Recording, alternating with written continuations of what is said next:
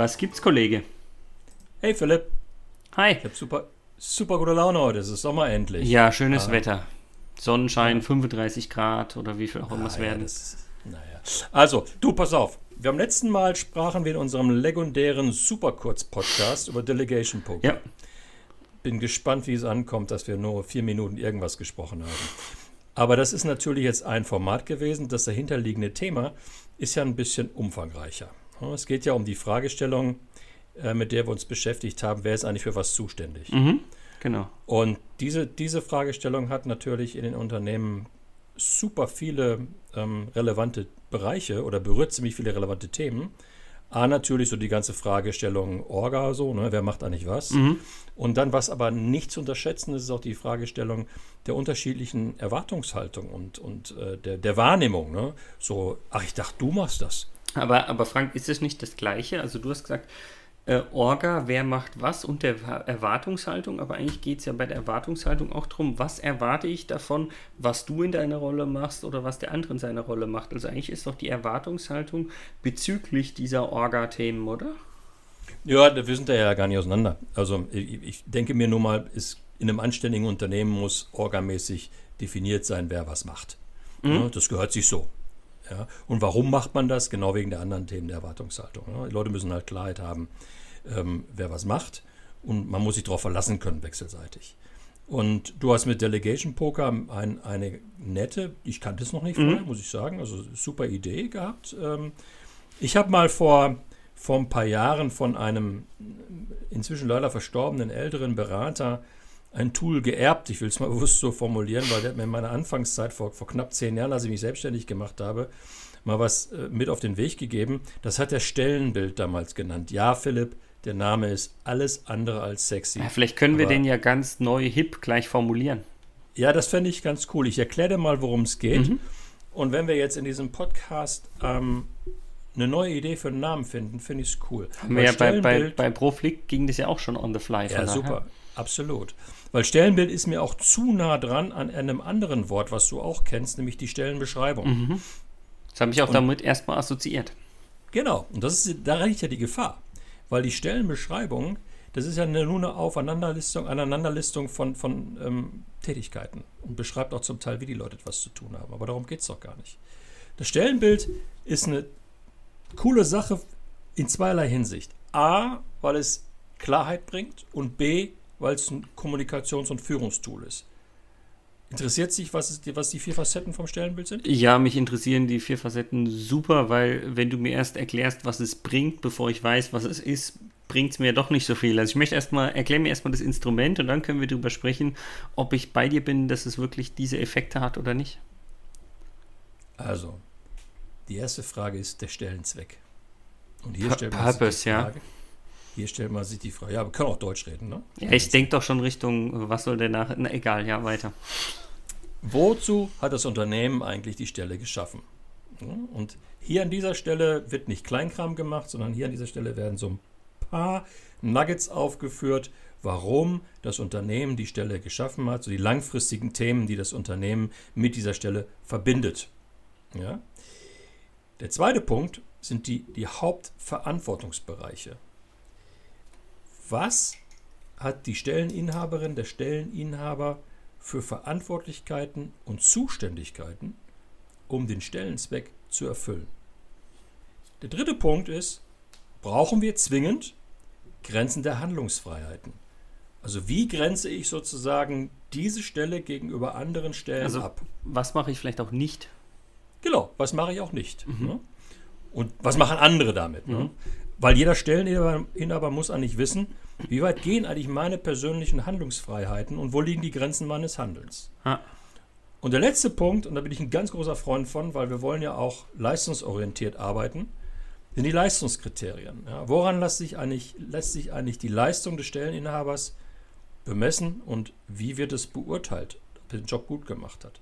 Stellenzweck, Hauptverantwortungsbereiche, Grenzen der Handlungsfreiheiten und Leistungskriterien. Das sind diese vier Dinge. Und pass auf, und jetzt kommt der Turbolader. Das ist noch nicht so richtig Rocket Science. Rocket Science ist es, also angenommen, ich wäre Albtraum für dich, ich wäre dein Mitarbeiter. Totaler Albtraum. Übrigens, Sie haben gesagt, du wärst mein Kollege, nicht Mitarbeiter. Okay, also angenommen, ich würde, ich wäre ich wär bei dir Lohnsklave, ja, und müsste bei dir schuften. Und wir beide würden für mich so ein Stellenbild machen. Mhm. Ja?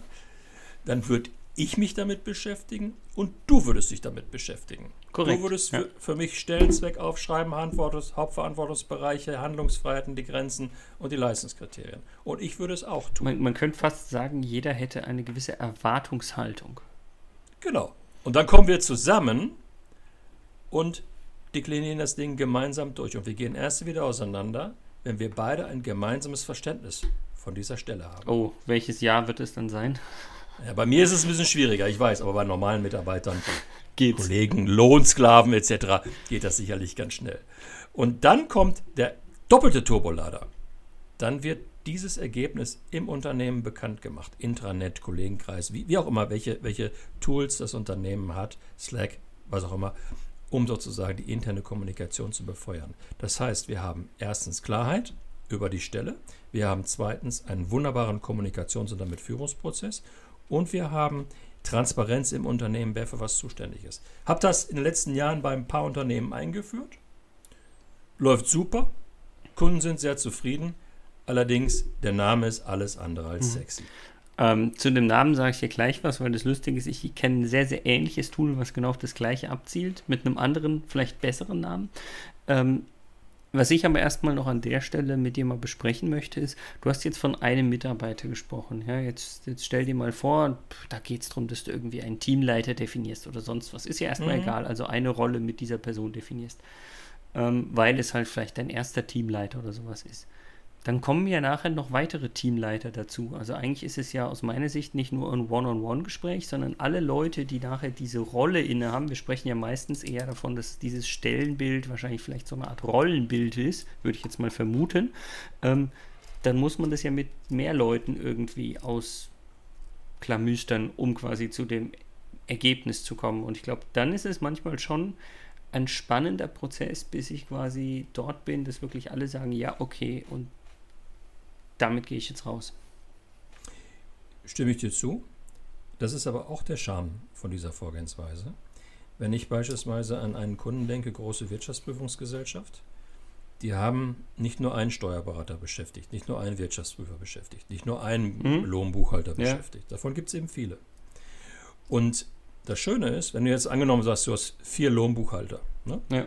und für die musst du, für die Stelle Lohnbuchhaltung musst du sowas machen, dann bringst du die vier Lohnbuchhalter erstmal ins Gespräch und die sprechen miteinander und erstellen sozusagen aus ihrer Perspektive eine Antwort auf die vier Fragen nach Stellenzweck, Hauptverantwortungsbereiche, Grenze der Handlungsfreiheiten und Leistungskriterien. Und dann gehen die vier wiederum auf der Basis ihrer Absprachen, ihrer Überlegungen, was wollen wir überhaupt tun, ins Gespräch mit dem, sagen wir, Teamleiter der Lohnbuchhaltung. Und dann haben wir wieder einen Kommunikationsprozess. Das Schöne an dieser Vorgehensweise ist, ich liebe es ja, Menschen miteinander ins Gespräch zu bringen. Und miteinander in den Diskurs und Dialog zu bringen. Mhm. Und dann kommt immer was bei rum.